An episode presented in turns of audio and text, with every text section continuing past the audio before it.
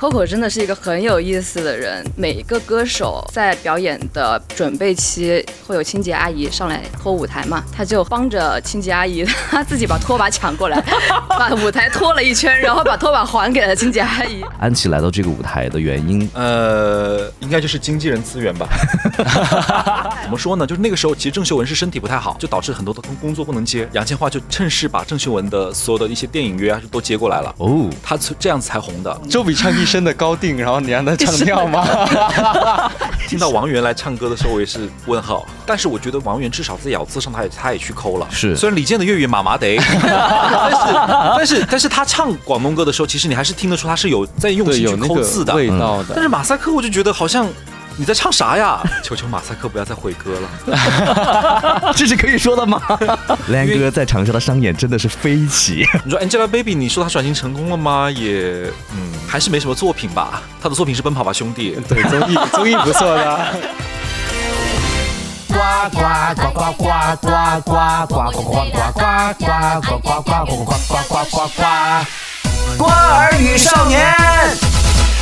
欢迎来到今天的瓜语少年，大家好，我是天乐。那今天做客我们节目的三位嘉宾，首先要和大家一起来介绍一下，因为今天我们主题和大家一起想聊一聊《生生不息》这档节目，聊的是港乐。我们有个主题叫做“港乐与我”。然后呢，因为今天到场的三位啊，都是非常有特殊的经历。首先我们要欢迎的是从小在深圳长大，现在是在做电台 DJ，我们要欢迎乐小哈，欢迎。Hello，各位好，我是小哈。嗯，继续我们要欢迎到的是港乐爱好者，他是对是第一期去到生生不息现场来观看呃他们的演出的，同样也是音乐编辑，我们要欢迎零七。Hello，大家好，我是零七。嗯，那继续我们最后欢迎是我们一位零零后啊，广东出生的一位零零后的小伙子，然后呢现在在北京师范大学、香港浸会大学联合国际学院音乐表演专业，我们要欢迎汤聪。Hello，大家好，我是汤聪。嗯，那今天我们聊，既然聊到生生不息，聊到港乐，我首先想问问大家，就是你们和港乐是怎么结缘的？其实我觉得我开始最开始听流行歌曲的时候，也最开始是听普通话的歌曲。嗯，然后呢，其实那个时候可能也跟大家一样，孙燕姿啊，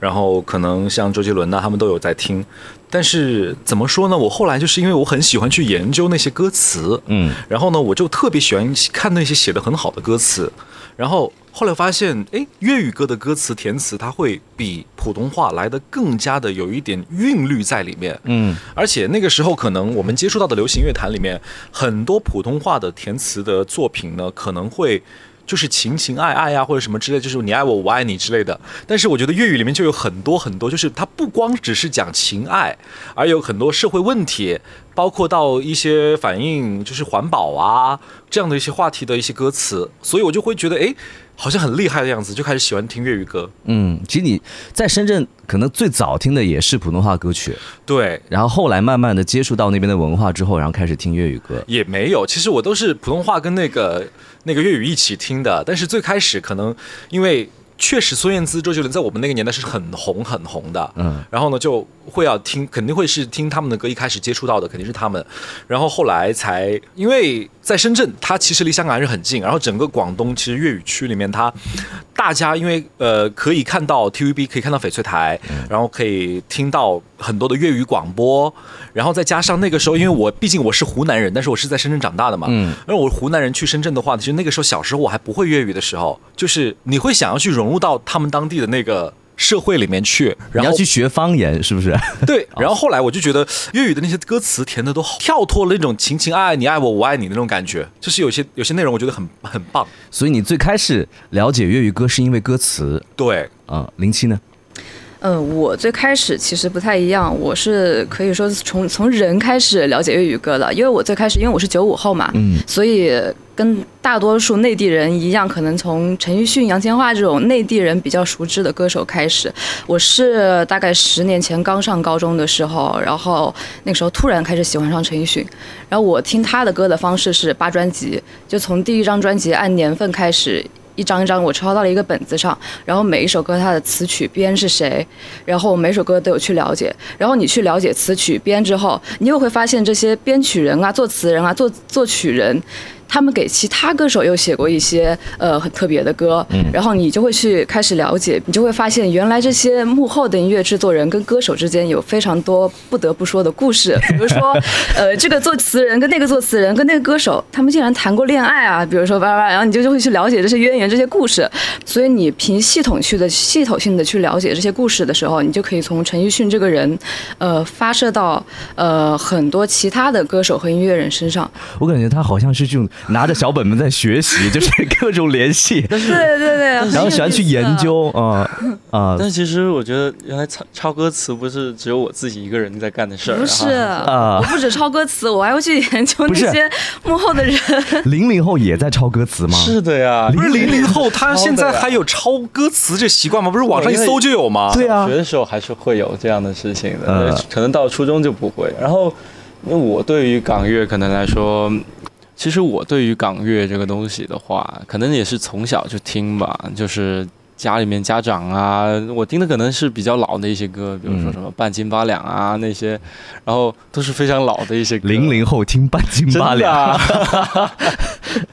然后就是父母每天就是开车的时候或者通勤的时候，他送我去上学啊什么的，我就会听半斤八两啊，然后那些歌，然后非常老的一些陈慧娴的一些歌啊，然后嗯就可能它也算是我一个非常深远的启蒙吧。为为什么现在会学音乐，可能也是因为当时每天都听特别多的歌。然后到了初中的话，因为可能影视剧方面的那些东西，就会听，比如说《越难越爱》呀，然后这些。天哪，他越南越爱是初中的时候听的，你呢？你是什么？越南越爱我已经在，就是我已经工作大概六六七年了吧。你们俩有多少鸿沟？现在我们是跨越时代的对话啊，今天是。三个鸿沟，所以，其实看我们请到了三个不同年龄段的，然后对粤语歌又特别的有兴趣、特别爱好、特别了解的朋友做客。那我想问一下，就是刚刚听说，就是湖南卫视联合 TVB 要做这个呃《生生不息》的时候，你们当时听到了是什么感受呃，因为 TVB 呢，原来跟湖南卫视有合作过节目《舞动奇迹》嘛，啊？然后呢，现在呢，我这次看到《生生不息》的时候，我就觉得，哎，终于要港乐了。嗯因为我一直都觉得粤语歌曲可能在九十年代它是非常辉煌的时期，但是在两千年之后，就是在新世纪之后，它可能因为就是怎么说呢，人们接触到的信息的渠道太多了，分散了注意力，就让很多就是一些比较小众一点，或者说没有那么大红的粤语歌的作品就被淹没下去了。嗯呃，所以我看到有这个节目的时候，我是很开心的，因为包括这首这个节目的很多的一些歌的歌单。包括我上周特别特别激动，我说郑秀文那首《如何掉眼泪》，居然杨千嬅要唱了，我觉得好好听那首歌。所以你掉眼泪了吗？那倒没有，因为其实说真的，因为你现在能想到的上一就是上一首可能在全国范围内都很红的粤语歌，嗯可能就是《下一站天后》，可惜我是水瓶座，或者是《好心分手》之类的了。就是你会发现，就是还是那种很笼统的歌曲了，就是那几首大家全国都会的，可能就仅就只有那几首。但是其实粤语歌曲真的有很多很好听的，就是但是就是没有人把他们发掘出来。嗯，就哪怕是在粤语区都有很红的郑融的那首《红绿灯》，我相信很多就是内地的非粤语区的朋友都没有听过。林七，你听过吗？听过啊，郑容嘛？郑容他对中生代比较厉害的歌手。是啊，你看你问天乐，他连郑容是谁他都不知道。对我对我对粤语歌的了解还只停留在初级阶段，所以对你就是可能就是了解的就是那种好心分手、下一站天后，可惜我是水瓶座，除了这几首就没有别的了。所以，其实《生生不息》这个节目能够让我们很多内地的没有办法去了解粤语，或者说他之前没有了解过粤语歌的人，他有一个更更基础的一个认识吧，平台吧。嗯，对，一其实一开始我听到《生生不息》的时候，我在想，最大的问题是他会唱什么样的歌？我最担心的问题就是，呃，可能就只有无数首半斤八两 对，就是所有的都是大经经典合集。大经典。然后开始播了之后，其实最大的争议也的确是这个，嗯就是突然发现第一期可能。百分之七十的歌都是老歌，嗯然后但是到后面可能近近两期开始好一点了，嗯我会觉得。对，像周笔畅那种歌手，他就会比较喜欢那种小众的曲子哈，然后跟那些作曲人，然后他的，我觉得《生生不息》这个节目，它更多的是推广，包括我们的粤语文化，嗯然后啊、我们的一些粤语的一些小众的歌曲，因为小众的歌曲可能在内地一些离香港比较远的地方会听的粤语的歌的频率会更少一点，然后那就小众的曲子就就更少了。嗯，对，嗯然后我觉得生生不息就是起这么一个作用嘛。嗯，那生生不息的一些首发阵容，你们有了解哈？就是首发的阵容来看的话，你们有没有觉得特别惊讶的，或者说，哎，他居然来了？那肯定就是 l a n g o 和 Sally 姐，肯定就是。我并不惊讶，因为几年前在我想和你唱的时候，他们也来了。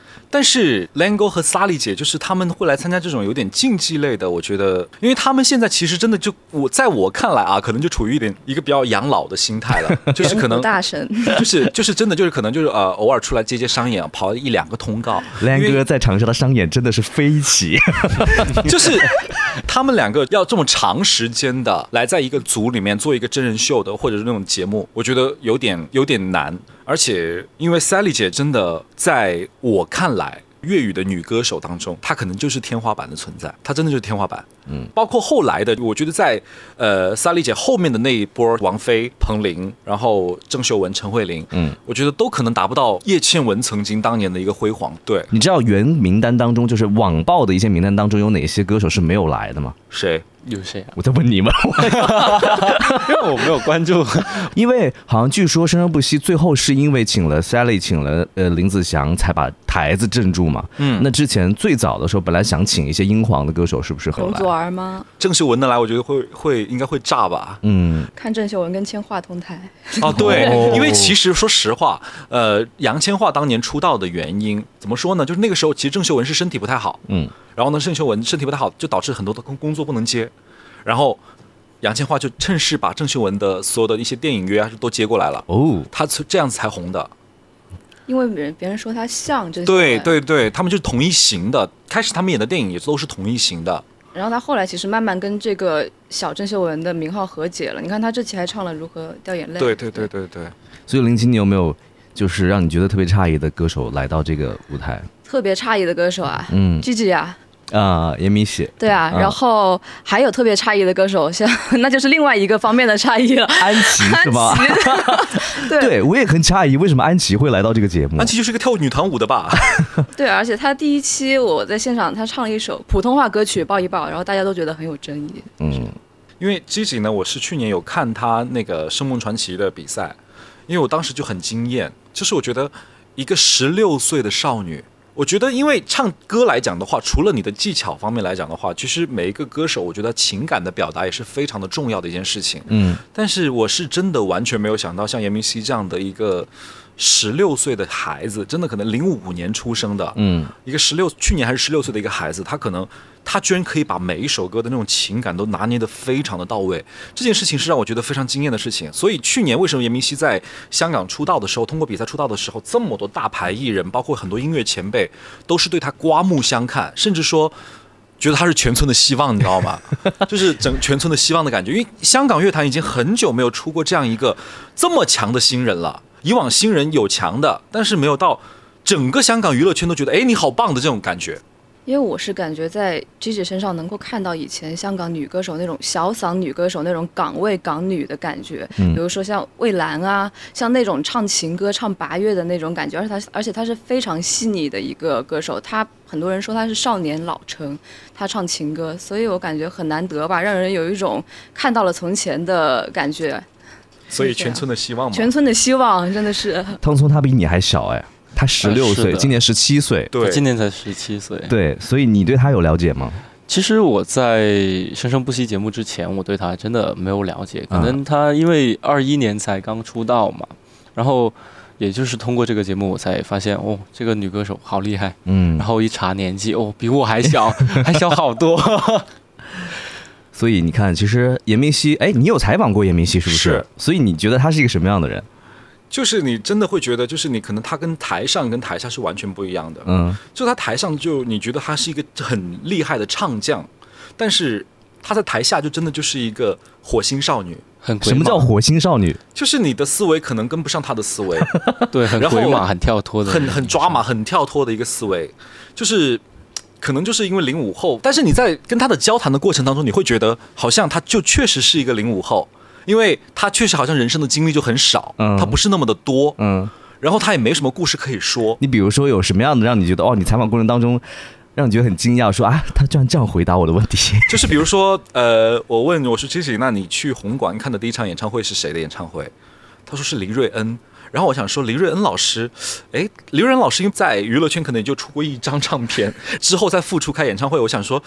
哎，你一个零五后怎么会去看一个黎瑞恩的演唱会？他说，因为亲戚刚好有票啊。呃，嗯，好的，就是说他可能曾经也没有太过于关注过黎瑞恩对他也不会用什么样的其他的语言来想啊，我要怎么回答你这个问题，他就直白的说哦，因为亲戚有票，所以我去看了。对，然后还有比如说我问他，我说，呃，你觉得对于香港这座很耀眼的国际化大都市，你的这个想、呃、印象是什么？他说啊，我就是听那个下一站天后啊，我就一句话说，我原来都是很宅的一个人，然后呢，最近呢听那个下一站天后的时候，看到里面有很多地名，哦，那些地名原来我都去过哎，我觉得好美。我就这个是从小就生活在香港，还是后来才从呃，他是从小生活在哦香港，从小就生活在香港对，，他是他是汕尾人，他是汕尾人，他是汕尾人，但是呢，他从小就是呃跟姑姑和姑丈在香港长大，哦，而且他第一场生生不息唱的那首歌也是菲菲，菲菲，真的非常棒。林夕，你在现场看他的感觉怎么样？现场看他，其实我说句实话，跟电视上修没有几乎没有区别。嗯是真的，我第一场看下来十六组歌手，因为他那天跨度拉得很长，我到现场应该待了十二三个小时，十二十三个小时，然后每一组下来几乎都跟修音没有什么区别，只是说你听上去可能，因为很多人说现场后期混音怎么样，可能就是一些声场上的一些不同，但是真的是在唱功上没有区别的提。个题外话，安琪呢？安琪啊，安琪是半开麦吧？安琪怎么说？现场我听我觉得还好，可能是半开麦吧可？能可能后期把他那些喘给给啊给修掉了一些对对对。然后严明熙的话，他第一期唱《菲菲》，其实开头是有一点紧张的，嗯包包括他出道的那个比赛，呃，《声梦传奇》嘛。他第一场其实他也是紧张，他紧张垮掉了一些。他是一个很容易紧张的人，我感觉，但是还是掩盖不了他那种呃在舞台上放出来之后那个呃透露出来的力量。比比如说他那个小鼻音啊，他那个呃铁肺啊，他其实是有一点小铁肺的，我觉得，包括他那个气音真的很动人，从现场的麦出来。我那一场最后要选五首每一个每个人最喜爱的歌曲，我是选了他的。啊菲菲这首歌，因为本身它就不是一首大红的粤语歌作品，它哪怕在广东区，它都不算是大红的。陈希怡嘛，因为这位歌手在二零一三年就因为车祸离世了。嗯，他那个时候其实刚刚出道，刚刚有点红起来就离世了，所以他的作品就是很难被别人翻出来。所以当时第一次听到菲菲在生生不息的初舞台的时候，我就很觉得很惊喜的，就是觉得哎，知己会选这首歌，我觉得很厉害。嗯，第一期到现场去看的，我想知道就是你在现场看的感受和你在电视上看的感受，哪一个歌手的差别是很大的？哪一个歌手差别是很大的？就比如说你在现场看到我反，而要说是 Lan 哥，哎，不是说他的唱功差别有多大，因为他的那个唱法，你在现场听感受到的那个震撼，可能你在电视上会削弱一点点。哦，但是有一点爆音响，所以他那个，因为他的他太厉害了，我离音响又很近，可能会有点爆。对对对对对，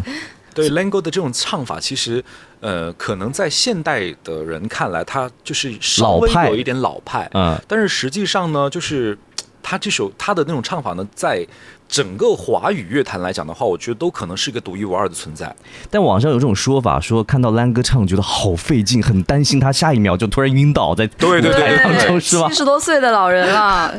我跟你讲，其实当时那个《冲上云霄》第二部的时候，当时是 Lan 哥唱的主题曲嘛，嗯，然后《冲上云霄》第二部的主题曲那首歌呢，然后就，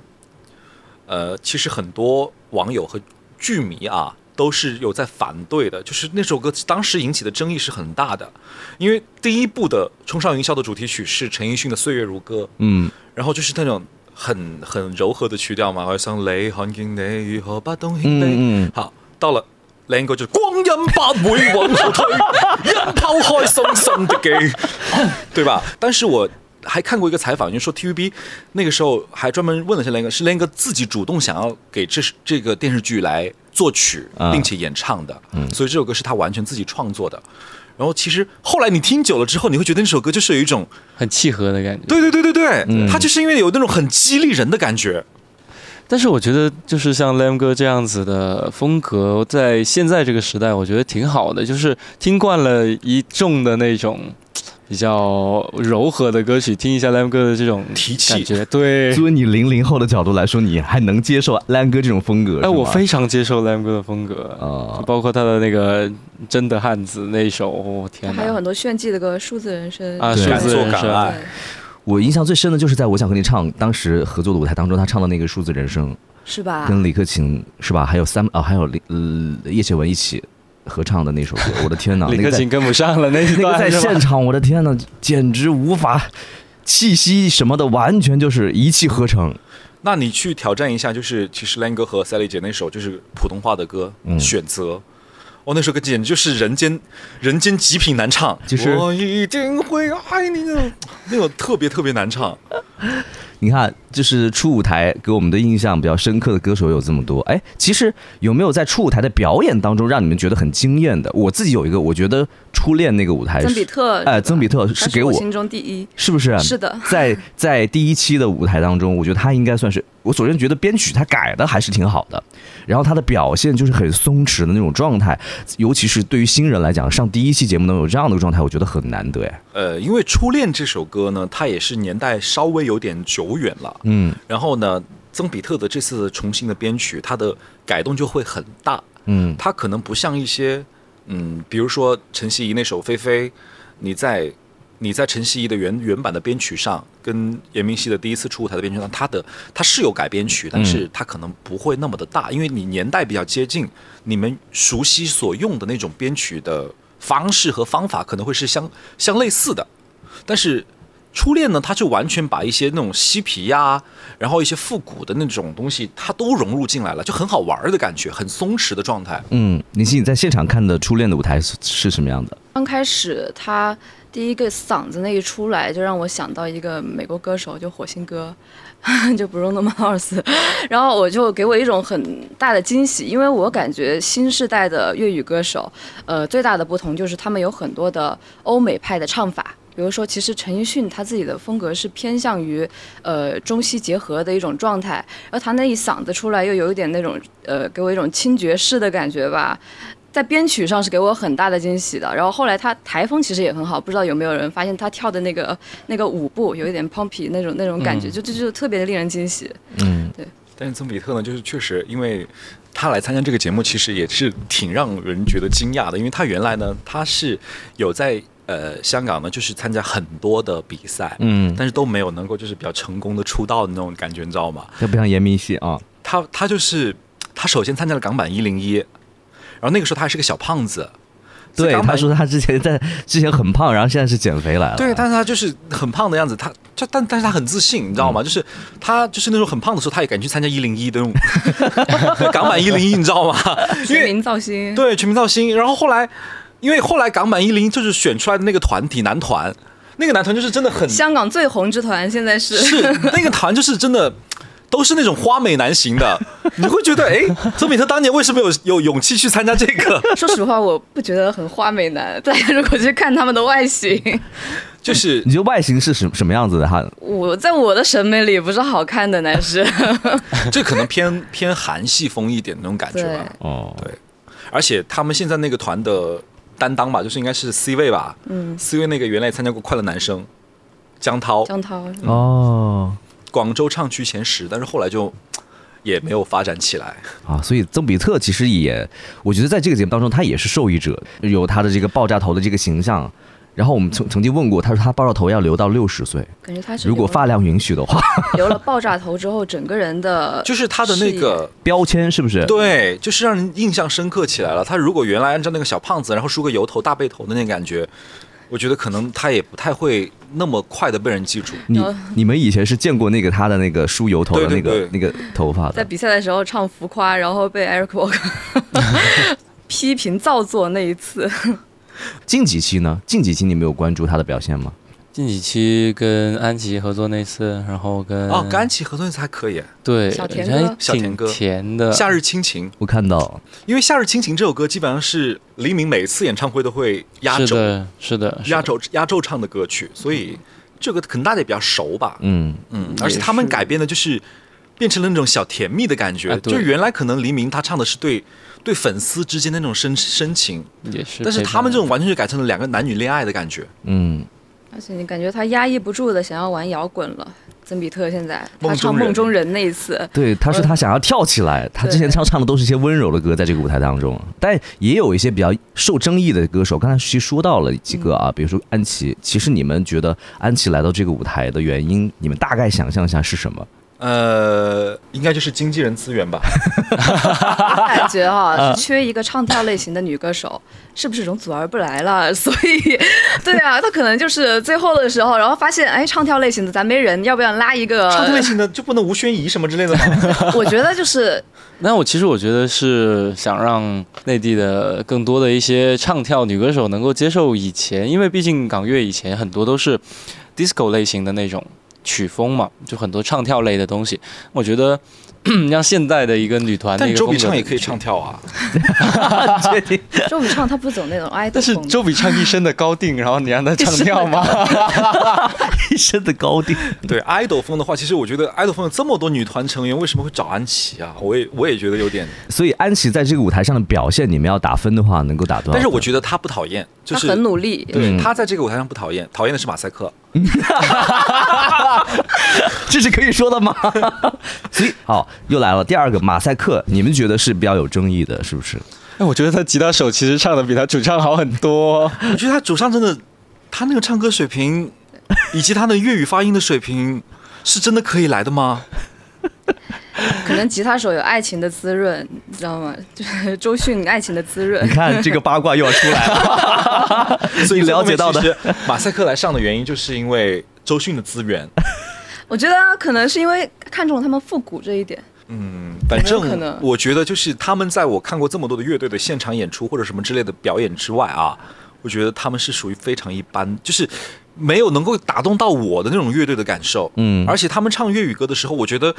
你既然都已经来上这样的一档，就是在。湖南卫视 TVB 芒果 TV 就是合作播出的这种节目当中，就受众面这么广的节目当中，那你，我觉得你不管你是哪里人，你在唱粤语歌的时候，你是不是要把字给对，把字给抠好。抠好了，一个字一个字抠好了？而且不单只是他一个不是非粤语区对的啊，你看毛不易，他是东北人呢。嗯，还有李健是吧？对，嗯，虽然李健的粤语麻麻的，但是但是但是他唱广东歌的时候，其实你还是听得出他是有在用，心去抠字的。味道的。但是马赛克我就觉得好像你在唱啥呀？我脱离字幕，我自己都听不懂。其实，如果我想选一个乐队代表上《生生不息》的话，我觉得 Super Moment 真的可以。是吧？对，而且那天，呃，前两天我去见了他们嘛，然后嗯也去看了他们的在长沙的 live house show，然后他们也在现场唱了长沙的限定曲《大地》，嗯然后我在现场就下意识的就会有一个对比嘛，他们自己的说，他们自己是说，呃，我们到长沙来了，然后长沙也有个节节目叫做《生生不息》，那么呢，我们就把四六当做《生生不息》的录制现场，然后为大家 献上一曲《大地》，然后当下他们一唱，我就想说，啊，这个味儿就对了，嗯，所以我就觉得很可惜吧，不管是因为什么原因他们没有来，但是如果让我选乐队代表，我会选 Sun Moment。就是因为我们在平常做节目当中的时候，有时候碰到一些生生不息的宣传跟口播啊，我们在节目当中有时候说的时候，然后真的就是有一些我们自己的听众。就会发留言到我们的微信公众号上说：“求求马赛克不要再毁歌了。只能说马赛克他其实在自己的风格上其实已经做得很好了，嗯但是在粤语歌上又跟这些大神同台，其实是稍显不够的。嗯”哇，你好人好好哦！因为我还挺喜欢卓越的，其实 但是我就是觉得他们可能就是在，嗯，字音抠的话，因为虽然林晓峰，就是我在采访林晓峰的时候，晓峰哥说过一句，他说其实我觉得语言没有那么标准没有关系，只要情感传达到位就是可以了。但是我觉得可能怎么说呢？你可能情感也没到位。我觉得就是因为在我看来，一首歌曲，你的旋律可能很好听或者怎么怎么样，但是我觉得最终被人记住的还是歌词。嗯，我觉得那些写的好的歌词，真的就是源远流长的。如果有一些字音不准的话，会很容易出戏。吧对嗯，尤其是在尤其是在那个粤语区待过的人，嗯尤其是对于广东人、香港人来说，如果字音不准的话，是非常容易出戏的。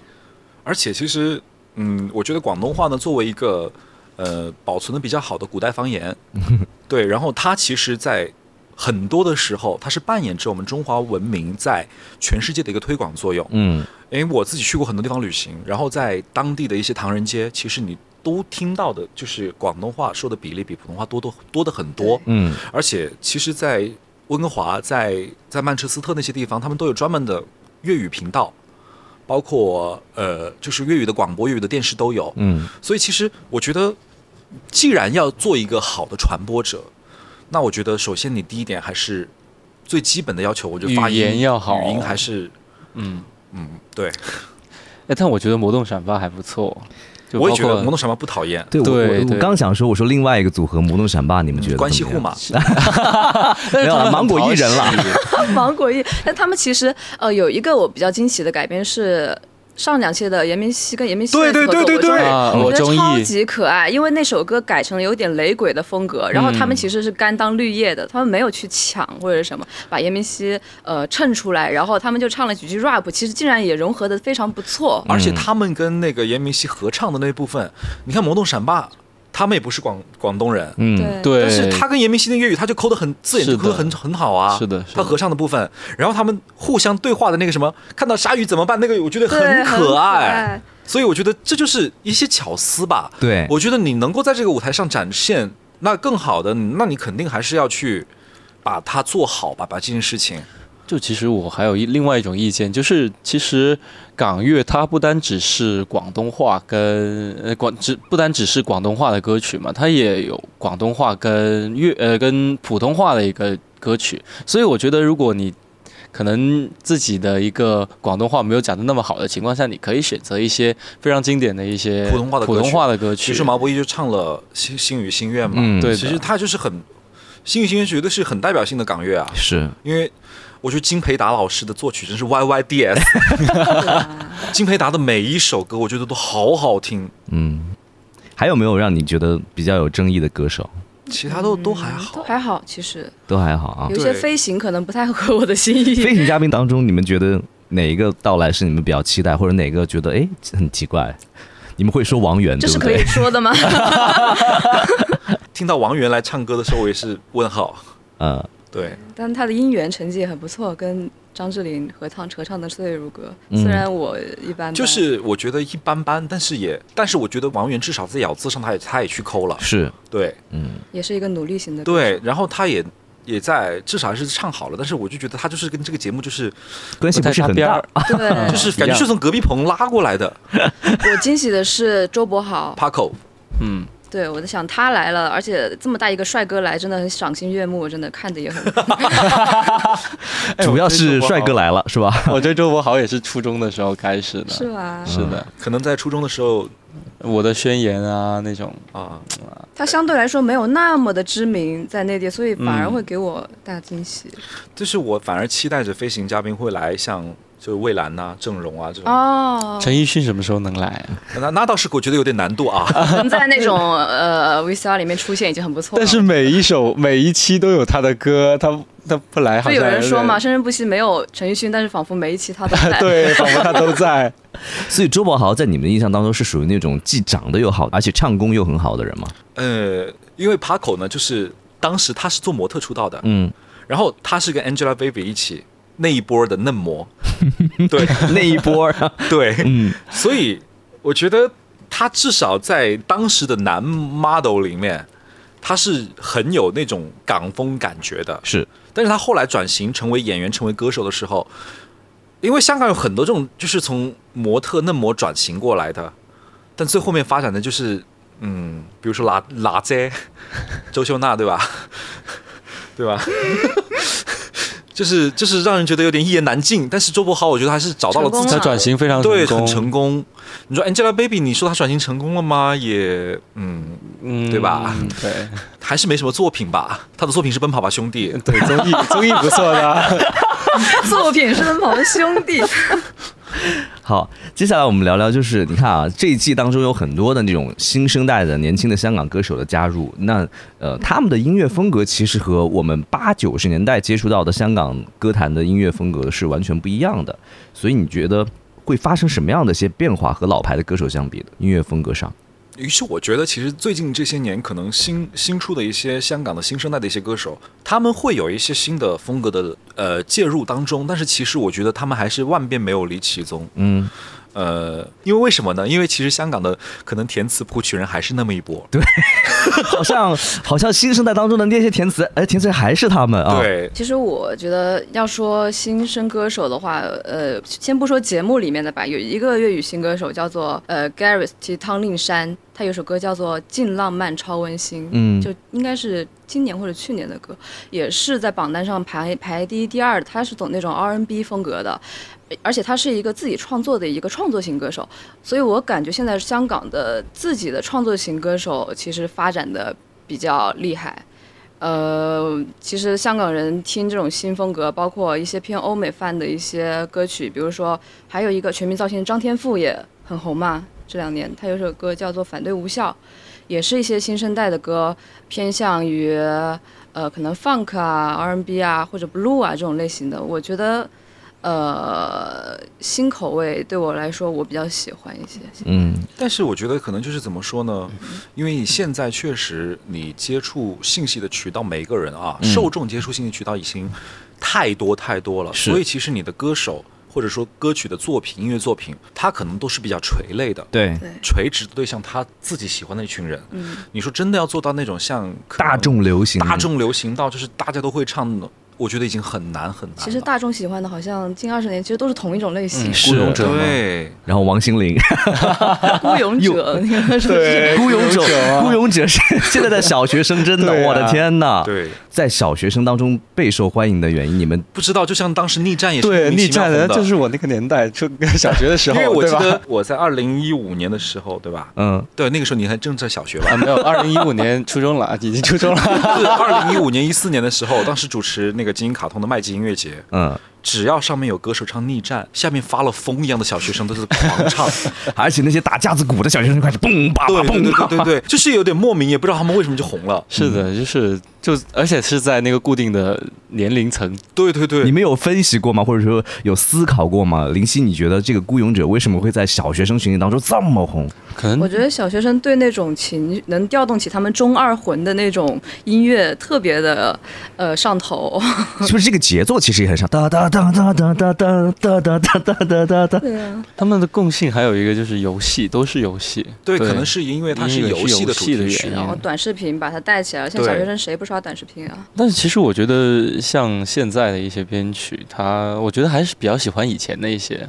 可能嗯。因为《生生不息》舞台是很多是二度编曲嘛，嗯，然后他把很多挺简单的歌曲，把它变成了非常恢宏的一些啊，加了弦乐呀、砸对，是。嗯、我觉得有点累赘了那。就很多人好像刚播出来的时候，这也是另外一个争议比较大的，是，就说编无条件，也有很多人说无条件编的不好啊，为什么要把那种细腻的感觉编成了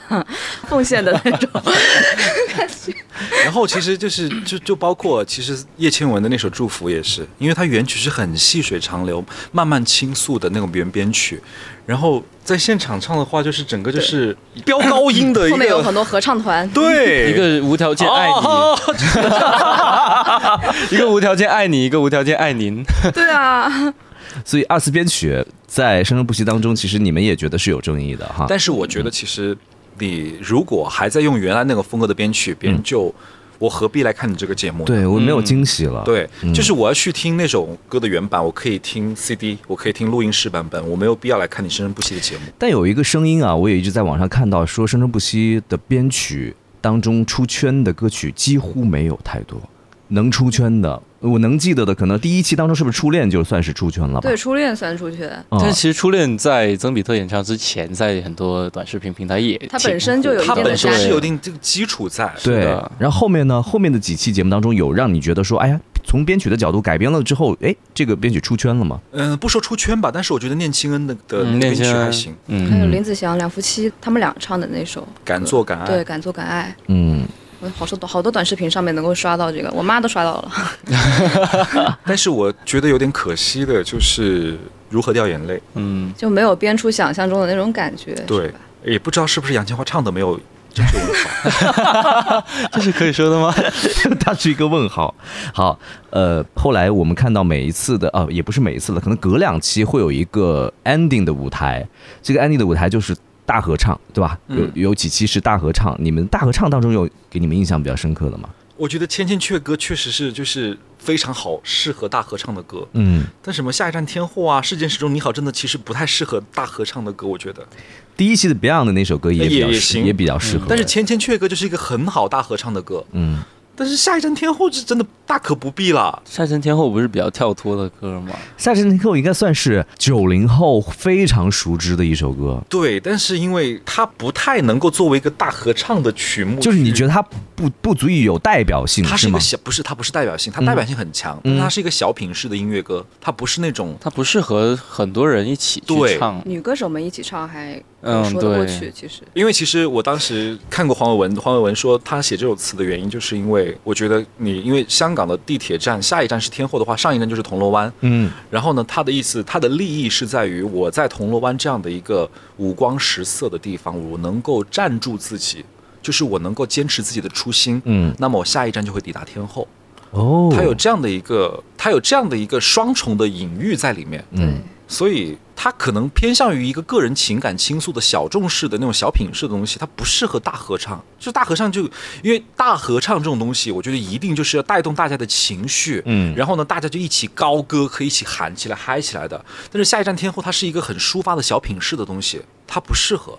你们对这种节目设置到最后，因为很少有的节目到所有的艺人上台一起来跟观众一起大合唱，你们对这种节目设置有什么看法？嗯，因为我我就讲光辉岁月嘛，因为我参与了第一期的大合唱嘛。嗯海阔天空，对海阔天空哦，对，不是光辉岁月，海阔天空。呃，我就讲海阔天空。嗯然后那一期海阔天空其实它是一条过的，我以为要保一条，结果它是一条过的。然后因为他们歌手大家是第一次第一期呃有大合唱这个环节，大家的状态真的都。出人意料的亢奋，包括我们唱了第一段，还没第一段还没完呢，单依纯就哭的不行了，镜头没给他，其实 哭的不行，然后然后他就在我旁边，我吓一跳，你知道吧？他他然后就马上把话筒给了别人，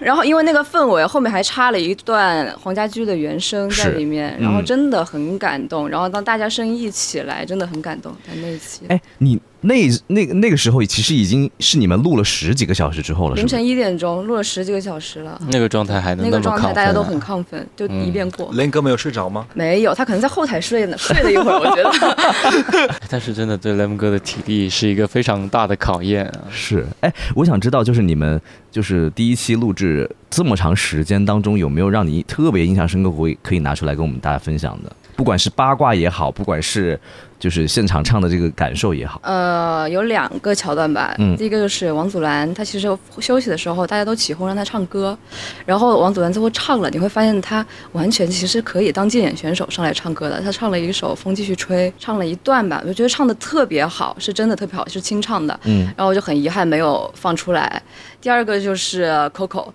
Coco 真的是一个很有意思的人，他每一个歌手，呃，在表演的准备期会有清洁阿姨上来拖舞台嘛，他就很好，很好，很好玩儿，然后帮着清洁阿姨，他自己把拖把抢过来，把舞台拖了一圈，然后把拖把还给了清洁阿姨，然后包括呃之后呃。其他歌手要唱的时候，他会鼓掌为其他歌手加油，啊就是刘华勇。他是一个很活泼、很活泼的人。他是他是射龙啊，对，他但是社牛，真的。射牛，他是射龙，别人是射牛，他是射龙。科比特是射射牛，这两个让我印象真的特别深刻。呃嗯，生生不息现在已经快播到了尾声了。那我想问一下，从你们也看了这么多期啊，从电视上也看了这么多期，有没有让你们觉得哇，从这个节目的设置以及节目给你呈现出来的剪辑的逻辑上，让你觉得想吐槽或者说点赞的？我觉得这个节目本身立意是非常好的，嗯而且呢，它的其实制作水平也是很高的。就比如说一些编曲啊，包括一些演唱啊，包括我整个舞台设计怎么之类的。但是我个人就是真的觉得它缺少一点刺激性，你指的就是四季是就是他们也有评分啊，也有我觉得作为一个就是你要稍微有一点那种火花的节目，就是你作为一个有点竞技类的 PK 节目，嗯，你还是稍微要有一点竞技的效果在，不是拼个奶。对，我觉得他我觉得特意弱化竞技这一块，弱化竞技这一块儿，嗯但我觉得像这个竞技有点硬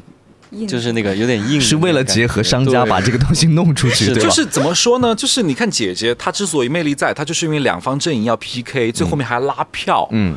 还有给就是让让就现场的观众投票还拉票。其实她这种竞争是好看的。你作为一个综艺节目，我觉得你演出完美 OK，但是演出完美就是看了就看了，你没有没有太多的就是把心思花在竞技这个点对上，。包括原来的歌手，他因为每期都有淘汰的压力，嗯所以其实你在真人秀的部分也会看到原来歌手的时候，就会有他们准备啊，嗯怎么样去那个的一些东西。嗯，但是这个就看上去好像就是一切都那么顺理这太成章，和谐了，你觉得是？对，嗯，就是哪怕哪怕去年湖南卫视个音乐节目《谁是宝藏歌手》，你歌手唱得好的话，我可以接名字，嗯。就不不然只是一个符号代替。嗯。如果不能接就就不能接名字嘛，就是你依照用符号代替，比如书名号歌手之类的。嗯，所以，但是生生不息就是完全感觉你双方的这种对抗，就是没有任何的对抗的感觉，嗯，就是它的竞技属性是不是太少了一点儿？然后我在想，其实是不是他们真人秀的部分也比较少真人秀部分没有任何的别的内容啊。对主，要是没什么好看的，就是没什么真人秀的部分，没有什么看点。嗯它的所有的大家的注意力应该都是集中在舞台当中。我不知道这是节目为了制造出这样的氛围，还是说它其实我觉得它整个其实就可以把真人秀的部分都卡掉，然后是然后加入就是那些其实呃填词人、作曲人、音乐人那种访问，我觉得是 OK 的。你觉得这样的话会更显得专业？你就更。专业性，你要么就更专业性，嗯你要么就更综艺性。对，我就是不咸不淡了。对，就不咸不淡了。嗯我觉得要么更专业性，要么更综艺性。就是你要么就专业一点，就是你真的就请很多的乐评人啊或者什么之类的，就来点评。嗯，嗯，你要么就就是综艺性强一点，就是让大家看到有个竞争啊，对，或者有一个 PK 啊，或者有这样的一个东西。林夕，你同意？我一开始的设想也是，我其实不太喜欢把粤语歌做成一个竞技类的感觉。我希我希望就是纯粹的，可能有一个，呃，比如说十六个或者八个舞台下来，纯粹表演，然后表演中间插一点这首歌的编曲啊，或者一些音乐人的幕后故事就可以了。然后我发现，呃，其实近两年香港那些新电视台会做一些类似的音乐综艺，他们都是很纯粹做做音乐的，包括一些叫什么，呃，Chill Club，嗯有一个这样的小型 live 的综艺，然后包括一个叫做 Music Panda，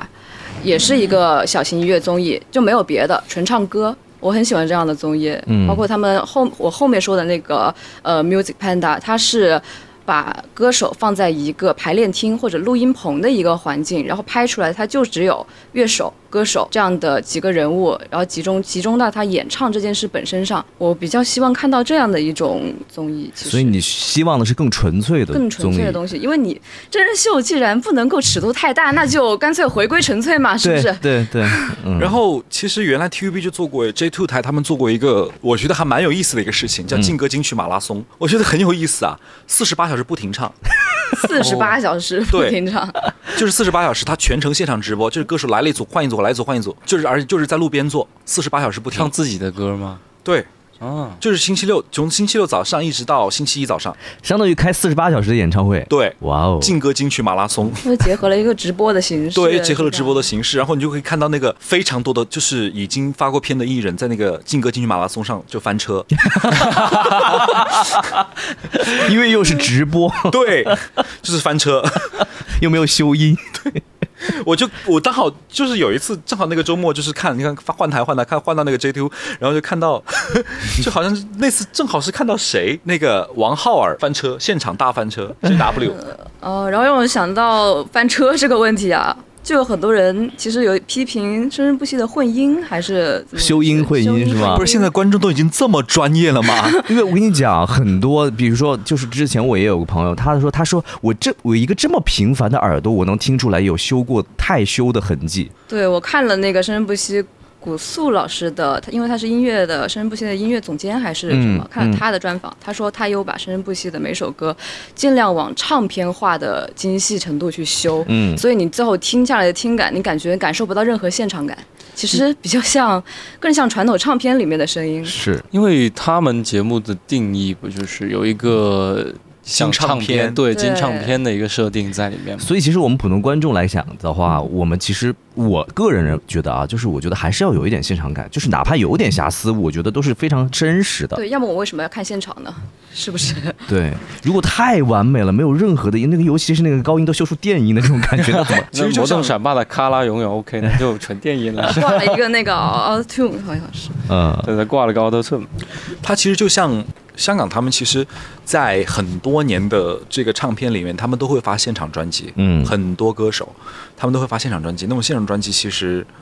销量都还不错。嗯然后其实你有的时候特别是去买一些 DVD 来看的时候，你可以看到